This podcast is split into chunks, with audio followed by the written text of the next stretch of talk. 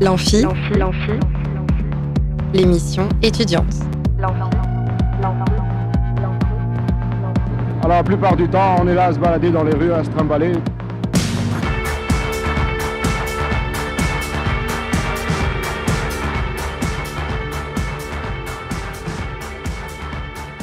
Bonjour et bienvenue dans l'Amphi, émission étudiante sur Radio Alpa 107.3 FM Le Mans et radioalpa.com.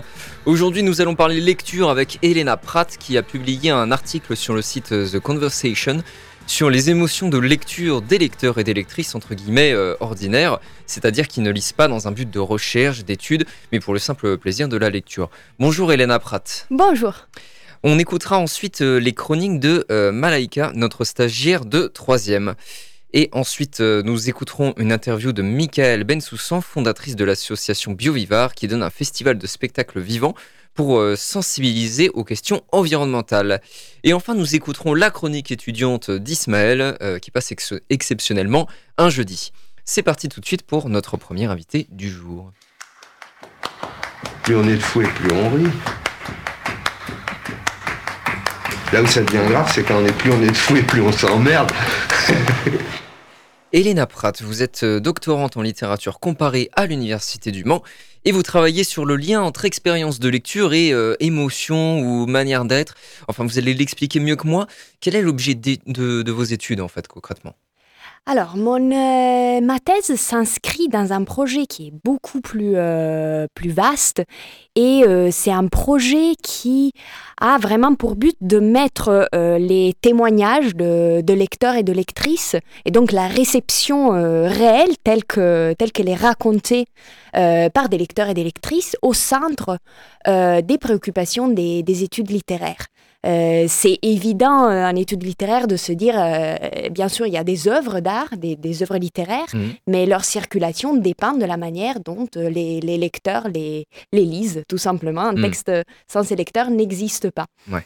Et alors que traditionnellement, on s'appuie surtout sur des approches conceptuelles, donc on essaye mmh. de déterminer des notions, des concepts qui peuvent nous aider à envisager, à comprendre qu'est-ce qui se passe quand un texte est lu et transformé quelque, de quel, quelque part par, par un lecteur, bah, il y a une, une, tendance un peu plus euh, récente à s'intéresser vraiment à ce que les lecteurs eux-mêmes euh, nous ont à raconter. Donc c'est un, une approche un petit peu euh, d'histoire de, de, d'en bas, si vous voulez, mm. donc partir vraiment de, des témoignages. Une approche projet... qui est plus empirique du coup peut-être? C'est ça, vraiment, vraiment ça. Et, et donc mon projet euh, s'inscrit dans cette euh, tendance un peu plus récente. Mm. Et je me concentre sur euh, un aspect particulier de la réception, comme, comme vous l'avez dit, qui est ce qu'on appelle les émotions de lecture, donc les réactions vraiment que mm. de type émotionnel que, que la lecture nous provoque. Et alors, vos recherches doctorales s'inscrivent, vous l'avez dit, dans un projet plus vaste. Ce projet, c'est le Reading Europe Advanced Data Investigation Tool. C'est ça. c'est toujours compliqué l'anglais pour moi. Vous pouvez nous en parler un peu? Oui, bien sûr. Alors, c'est euh, un projet euh, qui cofinance ma thèse avec, euh, avec Le Université et le Collège Pays de la Loire. et c'est un projet qui a été lancé en 2018 euh, mmh. coordonnée par euh, Brigitte Ouvrivial euh, à Le Mans Université, qui est ma directrice de, de thèse. Et ce projet part d'un constat euh, qui est que bah, aujourd'hui, beaucoup de chercheurs euh, en études littéraires s'intéressent justement aux témoignages de, de lecteurs. Mmh. Et euh, chacun a un peu sa méthode, ses questions de recherche, ses, ses démarches. Il manquait, et il manque toujours encore un peu, une, une, méthode, un cadre, un cadre d'analyse commun. Mmh. Et donc, le projet Eridit euh, intervenait dans ce sens. Donc, le, le, le but du projet, c'était de créer une plateforme euh, permettant de recueillir, de collecter des témoignages de, de, toute, euh, de toute époque, dans différentes langues. Il y a des chercheurs, d'ailleurs, qui viennent de, de plusieurs pays. Euh, je suis italienne, par exemple. Il euh, y a des chercheurs euh, anglais, des chercheurs russes. voilà, c'est assez, vaste. Et l'idée, c'était de créer une plateforme donc, pour recueillir des, témoignages de lecteurs ordinaires provenant de différents contextes linguistiques, dans différentes époques, et de trouver une méthode un peu commune pour les étudier et les comparer. Donc, rechercher dans les, dans les témoignages des constants, des, des, des, éléments qui pouvaient être comparés. Donc, qu'est-ce que les lecteurs lisaient, qu'est-ce que les lecteurs faisaient de leur lecture, à quel endroit, à quelle époque, pourquoi, quelles étaient leurs motivations? Essayer voilà, de trouver vraiment une méthodologie, un langage commun pour les comparer. Alors, on va y aller étape par étape, si vous voulez bien. On va, on va se concentrer un peu plus sur, euh, précisément sur l'article qui est paru dans The Conversation. Euh, vous partez en fait de la théoricienne Marielle Massé, qui voit une relation entre, je cite, nos façons de lire et nos manières d'être. Euh, qu'est-ce que ça veut dire en fait ça? Alors, Marielle Massé euh, a écrit cet ouvrage que j'ai trouvé vraiment fascinant, euh, qui part d'un constat qui, encore une fois, c'est euh, évident si on le dit comme ça, mais c'est pas facile du tout à théoriser. Donc, en fait, il n'y a pas d'un côté le livre et d'un côté la vie réelle, mmh. mais le livre se transforme, est transformé euh, par l'expérience, par le, par le filtre des, souvenirs, des expériences, des désirs du, lecteur. Et le lecteur lit, euh, lit et transforme le, texte selon ses, euh, ses, exigences, ses, désirs et ses motivations. c'est quelque chose qu'on observe, qu'on sait, nous, en tant que lecteur. mais évidemment, théoriser, comprendre comment ça se met en œuvre mmh. dans la pratique, et euh, pas facile du tout. Et euh, j'essaye de faire ça en partant euh, de ce que, de ce que j'appelle des traces, des traces évidentes qui, qui restent, qui, qui, témoignent de vraiment la nature personnelle, affective, de l'investissement personnel de mmh. chacun de nous, qui sont les émotions, les émotions mmh. dont on se souvient. dont on parle. Est-ce que c'est vraiment possible en fait d'analyser des, des émotions? Bah, euh, il y, a, y, a, plusieurs méthodes pour, euh, pour le faire. Euh, une méthode qui est la plus évidente et la plus empirique, si vous voulez, c'est la méthode des, des sciences cognitives, qui, qui ont ouvert toute une autre perspective depuis, bah, depuis quelques décennies sur la lecture et qui nous permet d'enregistrer en fait nos émotions. Qu'est-ce qui se hmm. passe à niveau neuronal, à niveau physiologique quand on lit? On peut enregistrer ça grâce notamment à des techniques comme l'oculométrie, euh, la saisie de données cardiovasculaires, bah, euh, on peut observer comment notre corps, comment notre cerveau réagit à des scènes de lecture, mm. à des genres particuliers, à des thématiques. Donc ça, c'est une, euh, c'est une méthodologie. Et moi, je ne fais pas du tout ça. Je ne suis pas cogniticienne, je suis, je suis en études littéraires. Donc tout ce que je peux faire, c'est prendre des témoignages, donc évidemment des témoignages a posteriori, et observer, bah, non, je peux rien savoir de l'acte de lecture en soi, qu'est-ce qui se passe simultanément quand on lit, mais je peux savoir par contre qu'est-ce que euh, les, euh, les, lecteurs, euh, de quoi les lecteurs se souviennent et comment ils transforment leur, leur, leur, réaction émotionnelle spontanée. Bien sûr, devant un personnage, je peux éprouver quelque chose, mmh.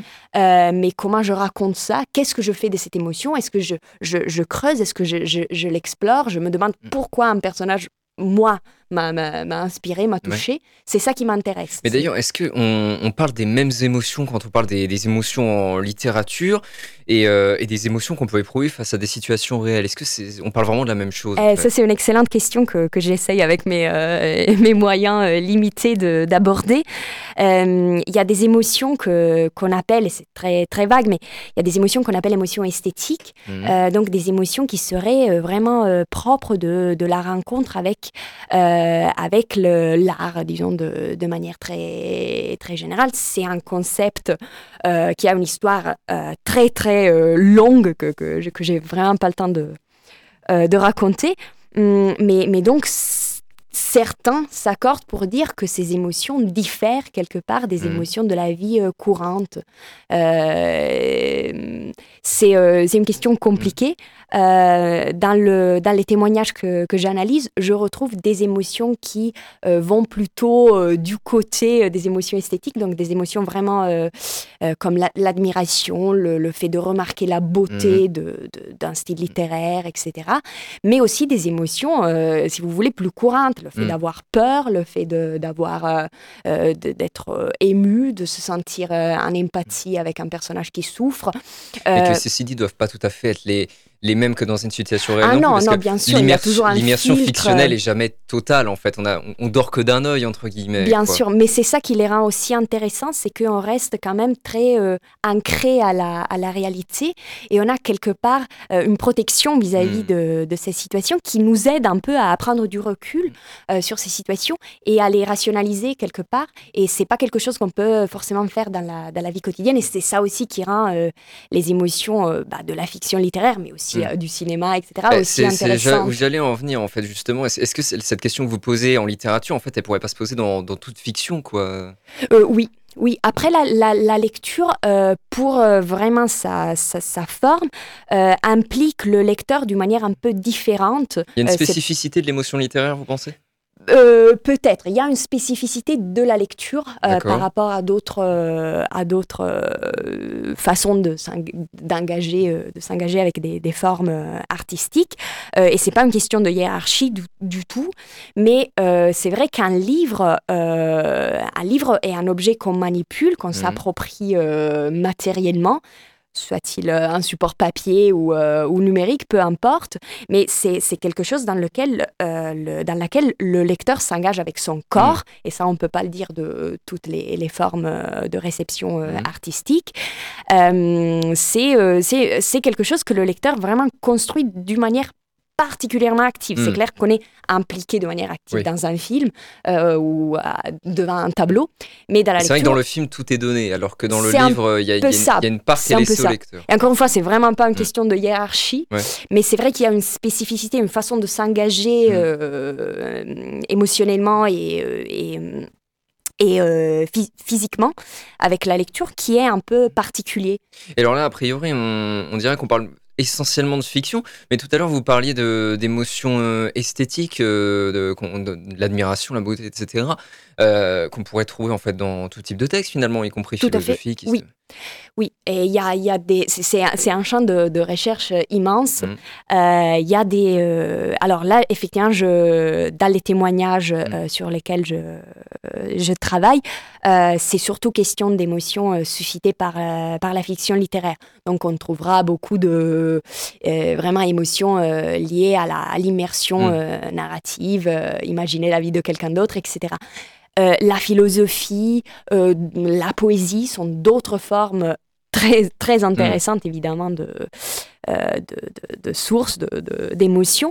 Euh, c'est pas du tout mon, mon domaine, malheureusement, mais euh, mais il y a des études euh, euh, très intéressantes qui se, qui se font. Euh. Et alors, quels sont ces témoignages sur lesquels vous vous appuyez euh, quel, est- quel corpus euh, de témoignages, euh, où est-ce que vous les avez trouvés en fait? Oui, alors j'ai, en fait, ma thèse a un peu euh, euh, démarré parce que euh, mon co-encadrant et ma directrice ont eu accès à un très très grand corpus de, de témoignages et je peux pas, en raison de, d'accord euh, pour Mm. euh, pro- protection de la vie euh, privée qu'on a pris avec, euh, euh, avec l'institution qui nous, a, qui nous a donné accès à ces, euh, à on ces peut, on- témoignages. on peut dire comme ce que vous écrivez dans l'article, c'est Voilà, c'est c'est un ça, célèbre prix littéraire c'est un- populaire organisé par une radio française. C'est ça. Donc, dans le, dans le contexte de, de ce prix littéraire, euh, des lecteurs et des lectrices écrivaient des lettres euh, dans lesquelles ils, elles, racontaient un petit peu quel était leur, euh, leur rapport à, à la lecture. Donc, euh, on a eu accès à une partie de, de ces lettres, à peu, près- à peu près 3000. Mhm. Euh, et donc, elles étaient euh, toutes au format papier. Euh, donc, il y a une grosse partie euh, vraiment de, de travail Mm. sur le champ, de travail technique dans, cette, dans cette thèse. Et en fait, donc, tout d'abord, on a numérisé ces lettres euh, et euh, on a commencé à bah, s'interroger bah, déjà qui, qui sont les lecteurs qui, euh, qui écrivent, quelles sont, quelles sont les, les lectures, quels sont leurs auteurs phares. Et voilà tout un tas de questions qu'on a pu aborder grâce euh, à, des, euh, à des technologies comme la fouille de texte, euh, la, la reconnaissance optique de caractère, etc., pour, pour numériser les lettres, etc. Et, et après, bah, il s'agit évidemment Mm. de faire des analyses plus fines, plus Alors, traditionnelles. Dans l'article, vous donnez euh, trois raisons à, à l'étude des émotions de lecture. En fait, quelles sont ces raisons? Alors, la première raison, c'est euh, c'est, bah, tout simplement, je, je- je cite un alpiniste, euh, un grand alpiniste qui disait qu'il faut euh, grimper l'Everest parce que l'Everest est, est là. Et bah, c'est Mm. un peu la même chose aujourd'hui, grâce aussi en grande partie aux réseaux sociaux.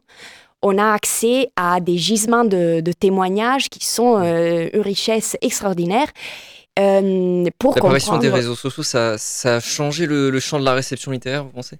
Oui, tout à fait. Et ça nous a encore une fois euh, euh, démontré à quel point les lecteurs et les lectrices ordinaires peuvent nous dire quelque chose d'intéressant hmm. sur la réception. Et on a vraiment aujourd'hui des accès à, des, à, un nombre de, témoignages auxquels on n'aurait jamais pu euh, penser euh, d'avoir accès euh, il y a quelques dizaines, mm, quelques décennies. Et surtout, on a aussi les moyens techniques pour les mm. exploiter. Donc ça, c'est la première raison, c'est que c'est le moment de le faire, tout, tout simplement. Euh, puis il y a une raison qui est, euh, qui est que les, les lecteurs aujourd'hui sont de plus en plus euh, conscients du fait d'être des sujets actifs vis-à-vis de, hmm. de, la réception littéraire. ils, ils s'engagent, ils sont de plus en plus à l'aise à voilà, assumer la, la, nature émotionnelle, la nature affective de leur engagement avec, avec les textes, à, à, à, lui attribuer de la légitimité, à en parler de plus en plus. Euh, et, euh, et, donc ça, ça aussi, ça, ça nous donne hmm. évidemment euh, des, des, nouvelles, des nouvelles sources auxquelles on n'avait pas forcément accès avant. et la troisième raison, c'est que bah, dans les émotions, les, mm, explorer les émotions suscitées par la fiction littéraire nous permet de nous poser euh, des questions qui ont été, euh, qui ont été soulevées euh, dans les 50, 60 dernières années par, la, par la psychologie et par la, et par la mmh. philosophie, et de nous interroger sur la valeur épistémique quelque part des, des émotions. Est-ce que les émotions nous aide euh, à connaître, euh, mm. à nous connaître, à connaître euh, l'objet qui nous qui, qui, qui, les suscite et, et, et, se demander ça dans le cadre de, de la fiction me paraît mm. très intéressant et donc voilà c'est un peu c'est un peu ces trois raisons qui ont d'accord c'est une question, l'articulation en fait entre. En fait, ça revient un peu à cette histoire de dichotomie entre esprit et corps, en fait, quoi, qui existe depuis les Grecs anciens. Quoi. Vous pensez que c'est toujours dans la perpétuation de cette tradition-là que l'émotion en lecture n'a pas été assez étudiée?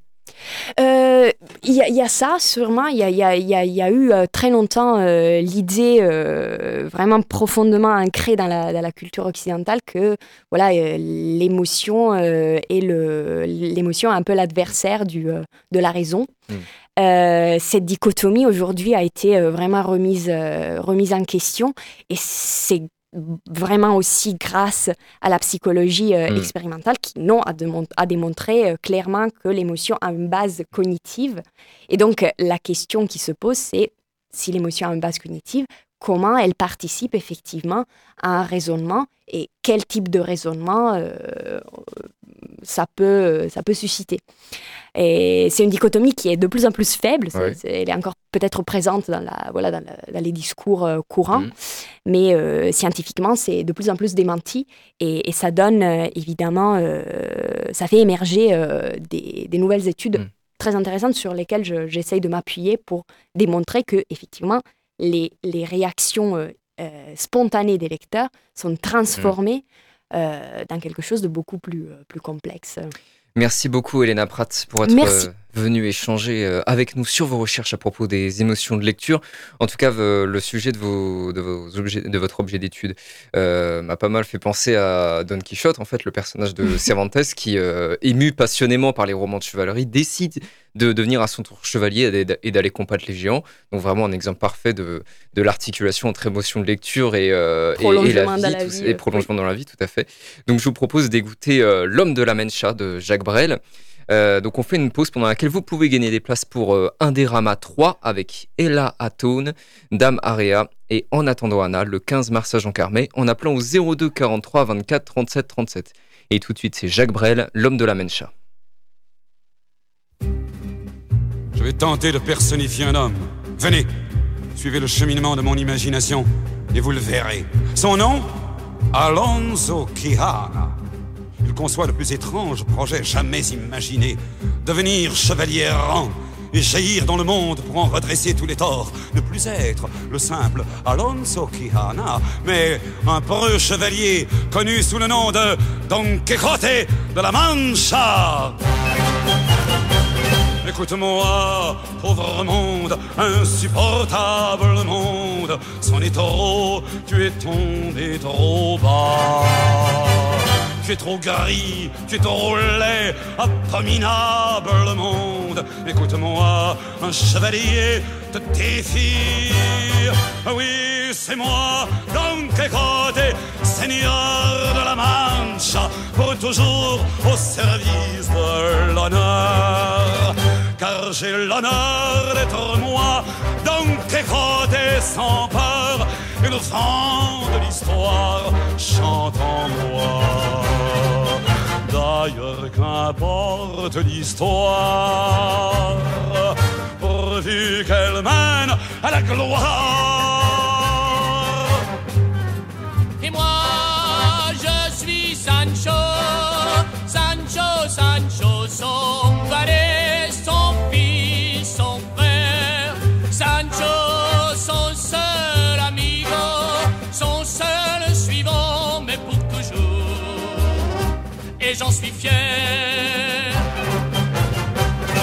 Regardez-moi, vous les dragons, les sorciers, les sorcières, votre règne se meurt aujourd'hui.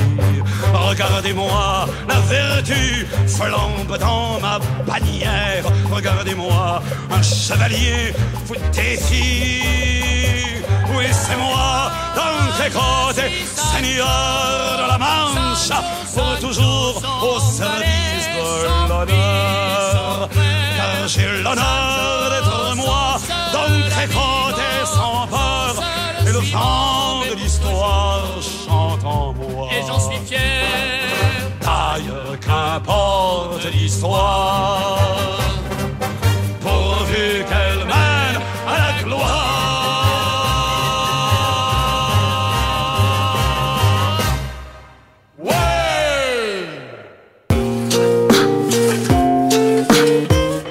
De retour dans l'amphi pour euh, la première partie des chroniques étudiantes avec euh, notre stagiaire de troisième, Malaika. Jingle.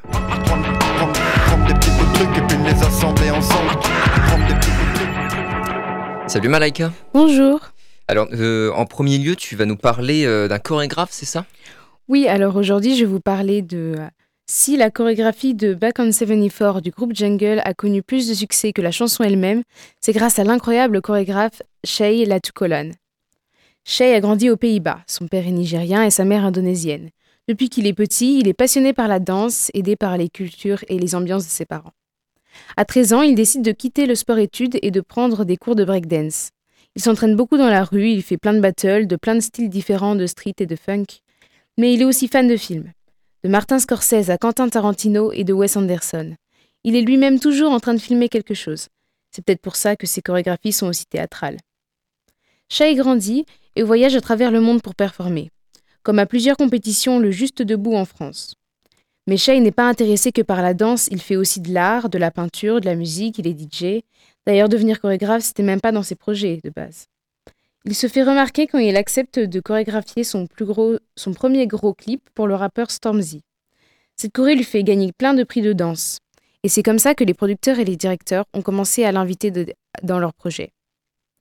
Aujourd'hui, à 32 ans, Shai vit entre Londres, et, Amsterdam. Des artistes comme Ed ou Rosalia l'appellent pour leurs clips. Puis en 2023, le groupe Jungle, le groupe Jungle. Et ce groupe funk a l'idée pour leur album Volcano de faire des clips visuels et super cinéma- cinématographiques. Exactement l'univers de Sheila Tukolan en gros. Shai travaille sur tout l'album, mais c'est un seul clip qui va devenir viral. Dans des costumes des 70s, dans un décor de scène de théâtre, les danseurs de Sheila Tukolan bougent sur la mélodie vibrante de Jungle. Maintenant, son but, c'est d'inspirer et de motiver le monde avec ses mouvements. Eh bien, merci beaucoup Malaika. Tu as une deuxième chronique à nous proposer, c'est ça? Oui, alors je vais vous parler de Emma Seligman, une jeune scénariste avec beaucoup de talent. On va parler un peu d'où elle vient. Emma a grandi dans une communauté ashkénaze de Toronto, c'est-à-dire une communauté juive orientale au Canada.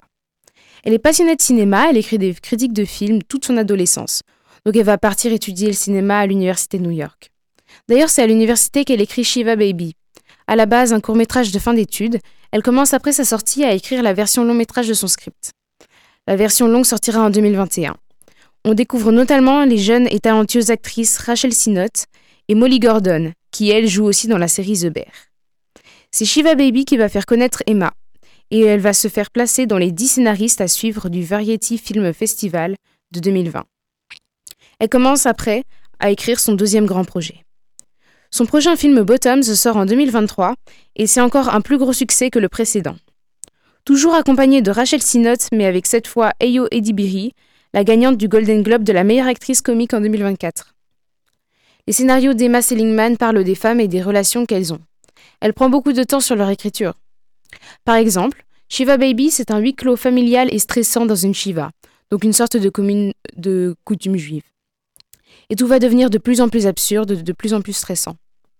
Et Bottom, là, par contre, c'est vraiment de l'absurde du début à la fin. C'est l'histoire de deux, de deux, lycéennes qui créent un fight club pour impressionner les cheerleaders, mais ça ne se passe évidemment pas tout à fait comme prévu. Emma Seligman décrit son travail de réalisatrice comme une collaboration et elle est très proche de ses acteurs. Bottoms est disponible sur Amazon Prime et Shiva Baby sur MUBTI. Merci beaucoup Malika pour tes deux chroniques, merci. Eh bien écoutez, on va maintenant parler de euh, l'association BioViveur qui donne un festival d'air vivant pour sensibiliser aux questions environnementales. Et pendant qu'on écoute ça, vous pouvez gagner une place pour euh, des femmes respectables à Eve le 21 mars en appelant au 02 43 24 37 37. Tout de suite, on écoute l'interview de Michael Bensoussan à propos de BioViveur. Plus on est de fou et plus on rit. Là où ça devient grave, c'est quand on est plus on est de fou et plus on s'emmerde. Je suis avec euh, Michael Bensoussan, fondatrice de l'association BioVivar, qui met les arts et la science au service de la biodiversité. Bonjour Michael Bensoussan. Bonjour. Alors tout d'abord, est-ce que vous pouvez nous, nous, expliquer en quoi consiste euh, cette association dont j'ai résumé ici euh, très brièvement l'objectif? Alors, l'association BioViva, c'est une association euh, qui euh, a vu le jour euh, en fin 2021. Mmh. L'objectif était de monter un événement, un festival, qui s'appelle le Festival BioVivart, donc du nom de l'association, et qui a la particularité d'être un festival qui mêle la science et les arts vivants. Donc, mmh. c'est les arts vivants pour le vivant dans un objectif de sensibilisation à la préservation de la biodiversité et des écosystèmes. Mm. Euh, donc l'association euh, a permis de, de réaliser euh, pour l'instant deux éditions qui ont lieu l'été dans les Pyrénées-Orientales. Donc une première édition en août 2022. La deuxième édition a eu lieu en juillet 2023 et nous préparons la troisième édition qui aura lieu fin juillet 2024.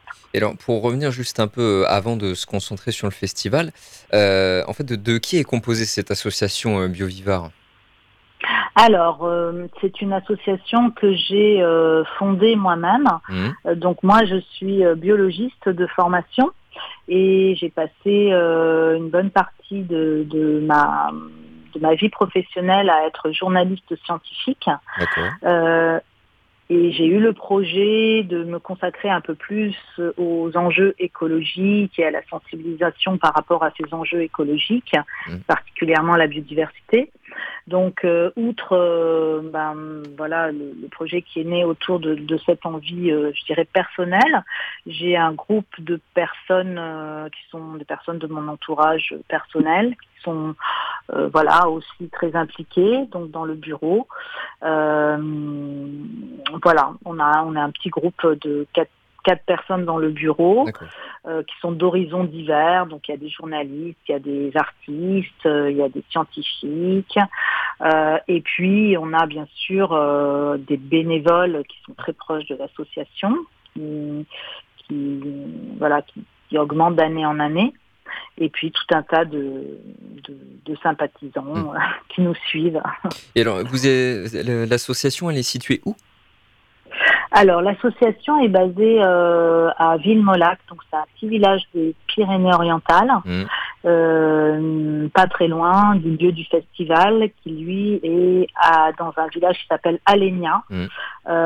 tout près de Saint-Cyprien, Collioure, des noms qui, parlent peut-être aux gens qui passent parfois leurs vacances dans cette région.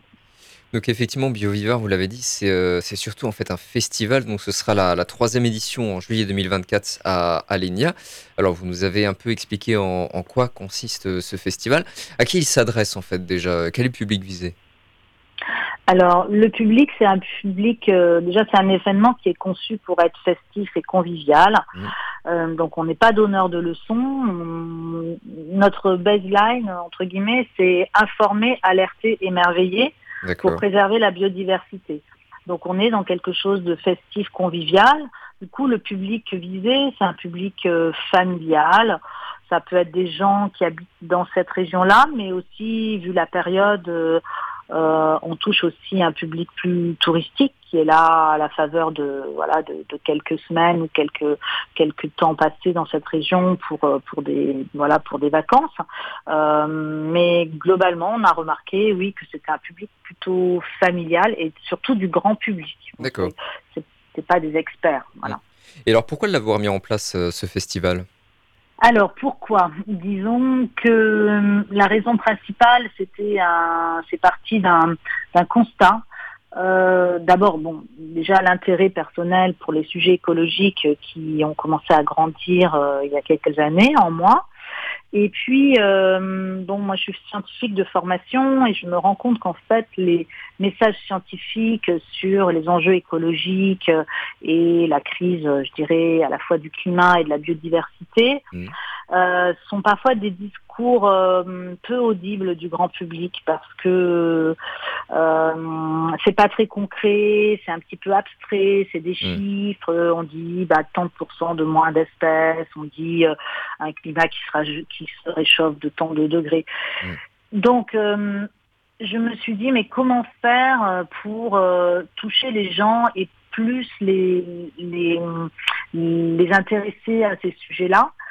Et je me suis dit, il faut toucher aux émotions parce que la raison, c'est important. Il mmh. faut que les gens comprennent les enjeux avec leur cerveau et que, et que ça touche aussi des choses très, très, très intelligibles. Mmh. Mais il faut aussi toucher le sensible. Et là, je me suis dit, bah, quoi de mieux que l'art pour, euh, pour susciter des émotions et donc, euh, j'ai décidé d'essayer d'allier euh, ces deux disciplines euh, qu'on oppose parfois, le domaine scientifique et le domaine artistique, mais qui en fait ont tous les deux ce point commun de, rendre visible l'invisible hmm. et de rendre sensible des sujets parfois un petit peu ardus ou en tout cas rébarbatifs ou un peu, voilà, pas très attirants. Voilà. D'accord, alors on comprend mieux la démarche. Est-ce que vous pouvez nous, expliquer un peu maintenant concrètement euh, qu'est-ce qui se passe durant ce festival? Par exemple, est-ce que vous pouvez nous, parler un peu des éditions précédentes en 2022 et 2023 la particularité, comme je le disais, c'est de mêler euh, les arts vivants et euh, des choses plus scientifiques. Mmh. Donc ça peut se manifester, se manifester pardon, de plusieurs façons. Euh, donc soit on a des conférences d'experts, euh, voilà, qui donnent leurs conférences, et puis euh, à un autre moment de la journée, on a un spectacle sur la thématique abordée. pour info, la, thématique de l'an dernier c'était l'eau, et cette année nous nous dirigeons vers une thématique autour des insectes et des oiseaux. soit on a carrément des formes un peu hybrides où on a un scientifique qui, qui a travaillé avec euh, une compagnie de théâtre, de danse, euh, d'art de rue, et qui vont proposer un spectacle qui mêle euh, intimement ces deux disciplines au sein d'un même spectacle. Ça, c'est très, c'est très important pour moi de ne, justement de, réhabiliter, de réconcilier ces deux disciplines. Et hum, force est de constater que les scientifiques sont très friands de ce genre de, format parce qu'ils ont l'habitude de présenter leurs travaux, de présenter euh, les, les, faits mais euh, eux-mêmes se rendent compte que d'abord c'est plus amusant pour eux qu'un simple PowerPoint euh, avec des chiffres et des graphiques, et, et, que en fait ça a plus d'impact. Donc ils sont, ils sont, ils sont assez facilement candidats à ce genre d'expérience. et donc voilà, au sein de l'événement, on a à la fois des, conférences, on a des spectacles et puis on a des spectacles qui mêlent conférences et spectacles. On a aussi des ateliers donc plus pratiques où les gens peuvent, par exemple, vous avez sûrement entendu parler de la fresque du climat.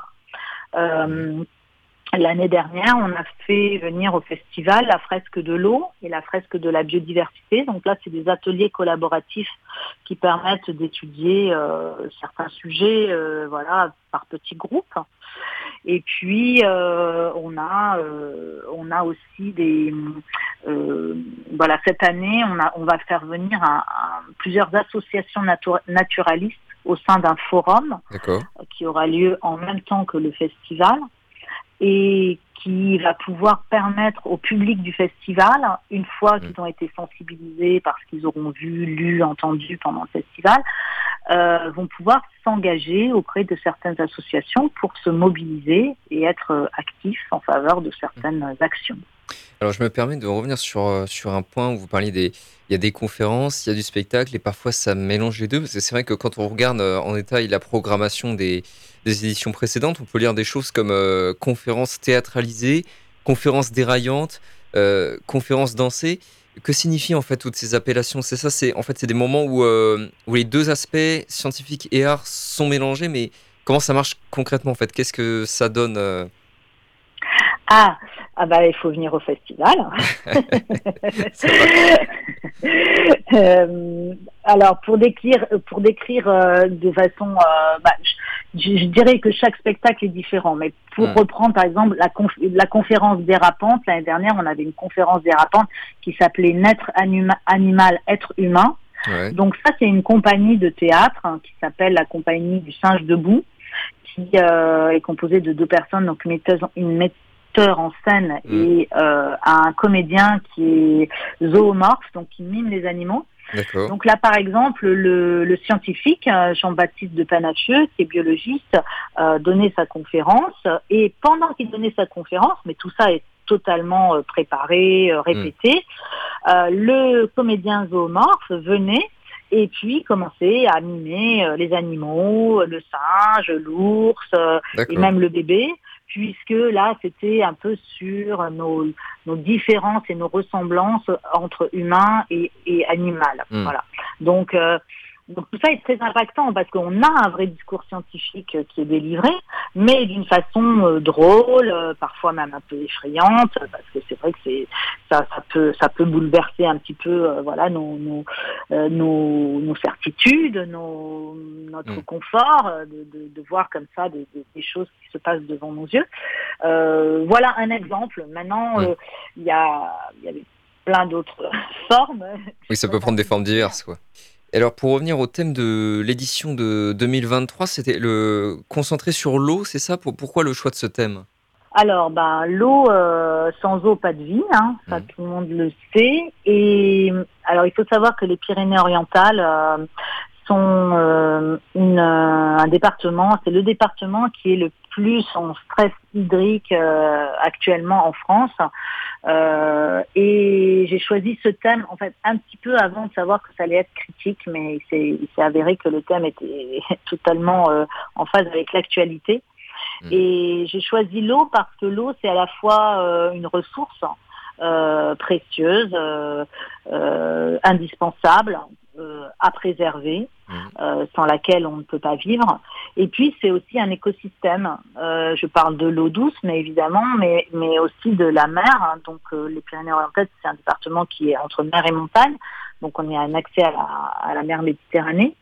Et donc, il y a aussi tous ces aspects d'écosystème pour euh, tous les, toute la faune, la flore marine, euh, qui, euh, bah, voilà, comme, comme on le sait, est parfois pas en très grande forme à cause des, des activités humaines un petit peu trop, je dirais, importantes et, et, sans voilà, sans, sans, sans, trop de mesures, qui commencent à impacter sérieusement voilà, ces aspects-là, la biodiversité. Donc euh, voilà, j'ai choisi ce thème-là parce qu'il était très riche hmm. et, il est central. Très Alors l'édition 2023 a aussi été la, première édition à mettre en place un appel à texte de jeunes auteurs. Est-ce que vous pouvez nous en dire plus sur cet aspect? Oui, ça c'est une grande euh, fierté, une grande réussite euh, de la deuxième édition du festival. Donc l'année dernière, on a, on, a, on a lancé un appel à texte pour des jeunes auteurs. L'idée c'était de donner la parole et donner une visibilité à, à la jeune génération.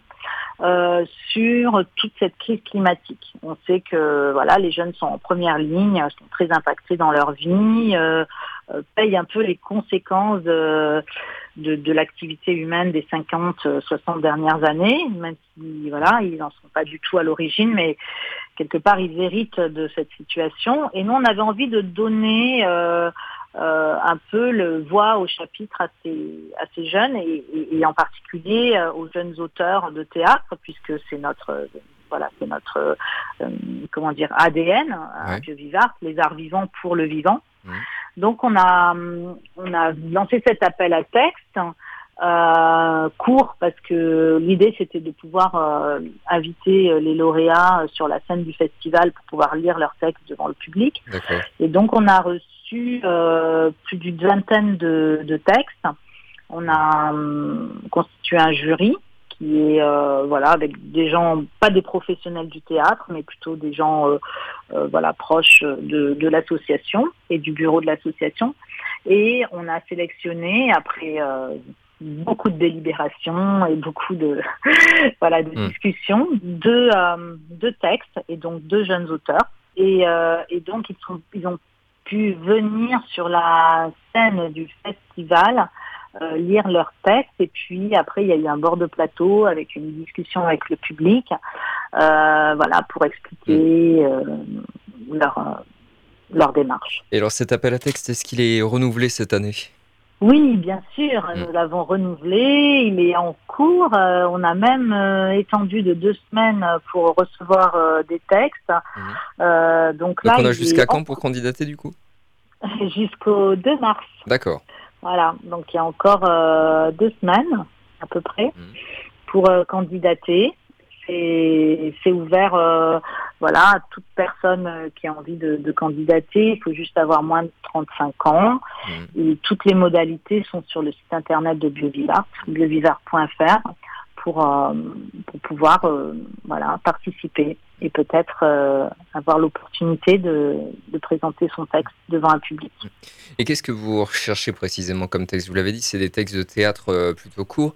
Est-ce qu'il y a, d'autres critères qui sont mis en valeur? Alors oui, la thématique doit être proche de nos préoccupations, c'est-à-dire mmh. euh, l'écologie et la biodiversité, mais ça reste très très libre. Ça peut être euh, un seul en scène, ça peut être un texte plutôt pour les enfants, ça peut être euh, avec plein de personnages, ça peut être une fiction, une dystopie, euh, voilà, des choses. en tout cas sur la forme, il faut que ça reste une forme théâtrale. C'est extrêmement libre hmm. et la thématique doit être proche de, de nos préoccupations au festival. Voilà, biodiversité, écologie. Très bien. Eh bien, merci beaucoup. Euh, pour terminer, est-ce que vous pouvez nous dire un peu, nous, nous parler du coup euh, de cette édition, cette année du festival? Vous avez dit que le thème c'est euh, insectes et, oiseaux. Donc, je réitère ma question par rapport à l'année précédente. Du coup, pourquoi le choix de ce thème cette fois?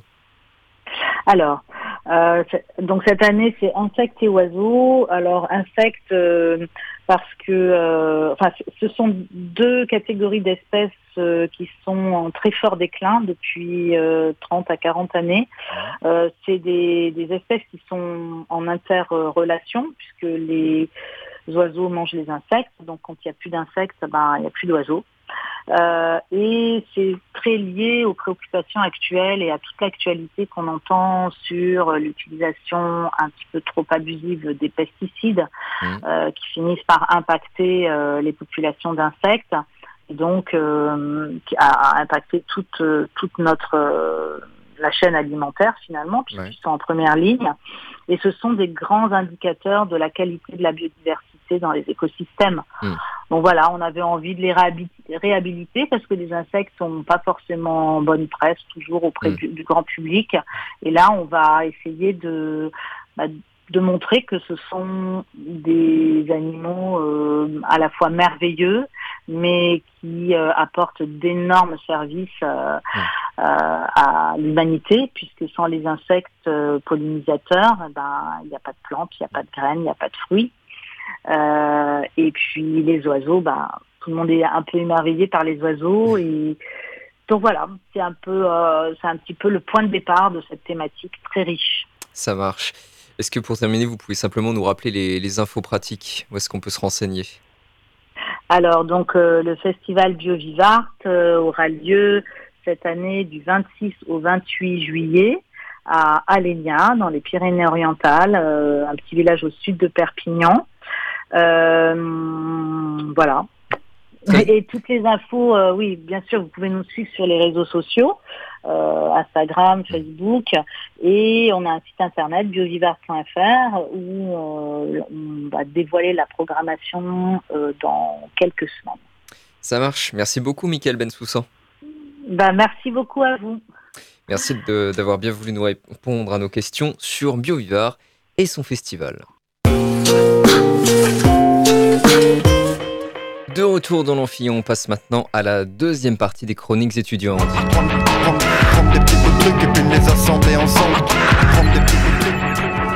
Et on écoute exceptionnellement un jeudi la chronique d'Ismaël. C'est parti.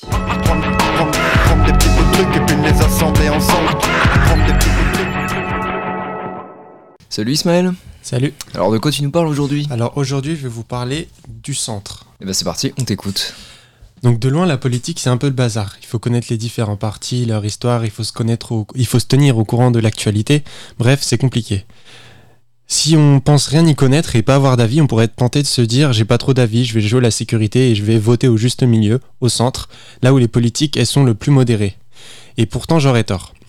Pour comprendre pourquoi, il faut revenir sur le concept de droite et de gauche. À l'origine, ils ont été créés d'après le positionnement des représentants politiques dans l'une des premières assemblées nationales de l'histoire de la France. C'était le 28 août 1789 à Paris, il y avait encore un roi, Louis XVI, et l'Assemblée nationale en question, elle devait décider de si elle accordait le droit de veto au roi. Le droit de veto, c'était censé lui permettre de lui donner la possibilité de refuser une loi, même si elle avait été votée par la dite Assemblée. Et ceux qui étaient favorables au roi, ils se sont assis à droite dans l'Assemblée. Ceux qui l'étaient pas, ils se sont mis à gauche. Et par la suite, ce concept de droite-gauche, il a ensuite été utilisé pour analyser le clivage politique jusqu'à la place qu'il a aujourd'hui. En 2023, à gauche dans l'Assemblée, on a le Parti communiste, la France insoumise, le Parti socialiste et les écologistes. Et à droite, on a en gros le Rassemblement national et les républicains. Mais en vrai, on voit déjà que ce clivage gauche-droite, il pose quelques problèmes. En premier lieu, il simplifie un peu trop les différences qui existent au sein même de la gauche et de la droite. Pour ça, on a créé un autre concept, l'extrême. Quand un parti est dit d'extrême droite ou d'extrême gauche, celui qui dit ça, il considère que le parti en question, il porte ses idées politiques avec radicalité, de manière extrémiste. Par exemple, presque tout le monde admet que le Rassemblement national, c'est pas juste de droite, mais d'extrême droite. Et euh, avec l'idée d'extrême, il y a un autre problème. Il y en a qui veulent pas vraiment se positionner sur l'échelle gauche-droite et qui veulent prendre à la fois à gauche et à droite. Logiquement, ils se sont assis au milieu de l'Assemblée, entre la droite et la gauche, donc au milieu ou bien au centre. Le grand parti qui se revendique centriste aujourd'hui, c'est celui de Macron. Il se dit ni de droite ni de gauche. D'ailleurs, il prend à la fois des ministres de gauche et des ministres de droite. Et il a créé de zéro un parti en dehors des organisations de gauche et de droite traditionnelles. Il dit à la fois qu'il est socialiste, à la fois que le privilège blanc serait un fait, mais aussi que les chômeurs n'ont qu'à traverser la rue pour avoir un emploi ou que le collaborationniste Pétain était un bon soldat. Et donc ce camp politique, il porte un discours qui essaye un peu de trouver une voie entre la gauche et la droite. Un point important de ce discours, c'est l'idée de modération.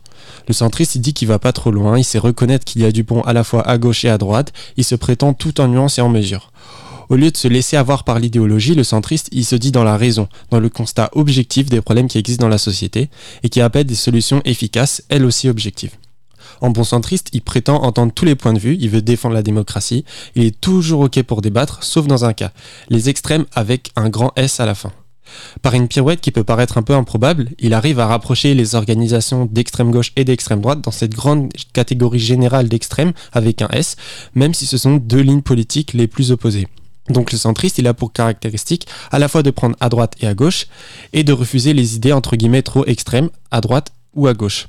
Déjà, les partis centristes, même s'ils prétendent se situer au milieu, entre la droite et la gauche, ils penchent quand même un peu beaucoup à droite. Par exemple, les derniers grands projets du gouvernement, entre guillemets, centristes qu'on a en ce moment, la loi sur l'immigration, le recul de l'âge de départ à la retraite, l'uniforme à l'école, le service national universel, la loi sur le séparatisme, etc., etc. On n'a même pas besoin d'essayer de savoir si ces lois, elles sont nécessaires ou pas, c'est pas la question. Simplement, c'est faux de dire qu'elles sont centristes. Et d'ailleurs, si on regarde les statistiques des votes à l'Assemblée nationale pour ces projets, on voit quelque chose d'intéressant. En dehors de leurs alliés, le parti avec qui le gouvernement vote le plus souvent, c'est le grand parti de droite, les Républicains. Ils votent deux fois plus souvent avec les Républicains qu'avec le Parti Socialiste ou les écologistes, par exemple. Et puis, quand le centriste prétend lutter contre les extrêmes, on voit quand même qu'il est plus souvent contre l'extrême gauche que contre l'extrême droite. Par exemple, les centristes, ils luttent aujourd'hui surtout contre ceux qui veulent raviver des tensions, qui parlent fort, qui manifestent, qui font grève, ceux qui veulent juste mettre le bazar, bordéliser l'Assemblée. Donc plus souvent quand même la gauche que la droite. Et on peut même aller plus loin. Depuis quelques années, euh, plusieurs philosophes et historiens, parmi lesquels Alain Deneau, Pierre Serna ou Tariq Ali, ils ont proposé un nouveau terme qui peut aider à bien comprendre ce qui joue ici, l'extrême centre. Ce concept, il est très utile parce qu'il clarifie la confusion qui est parfois créée par l'échelle droite-gauche. Pour bien comprendre l'idée, on peut partir d'une citation de l'écrivain François Bégodeau.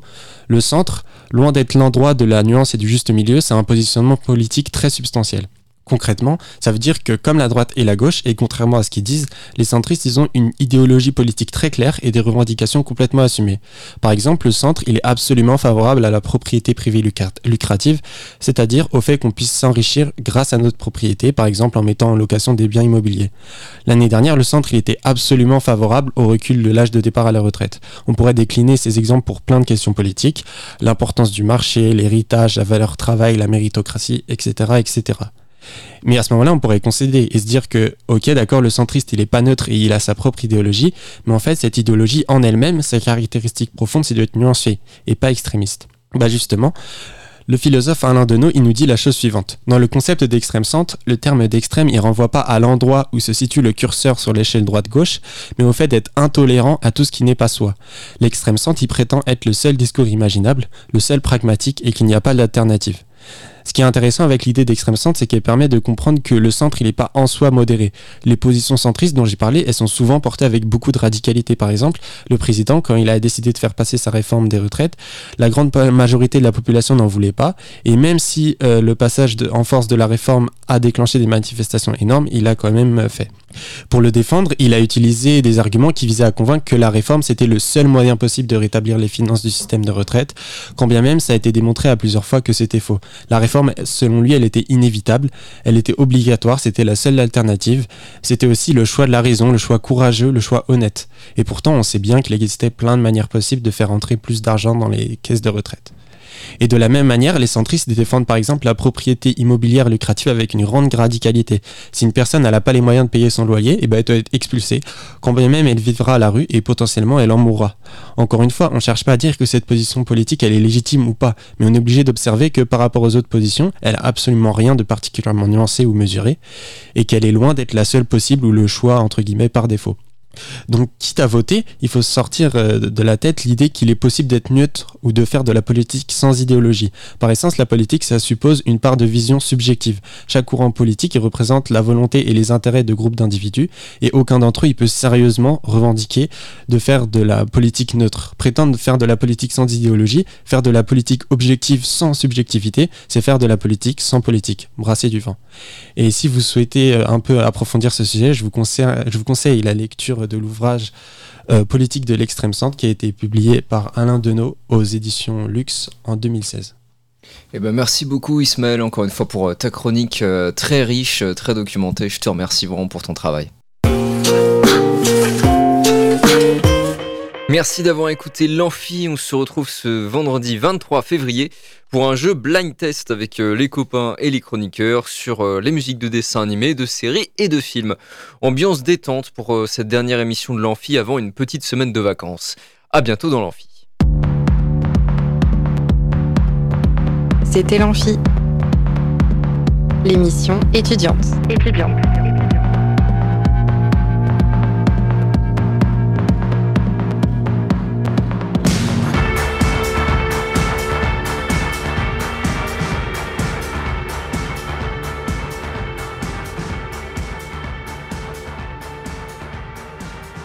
Radio Alpa, l'alternative.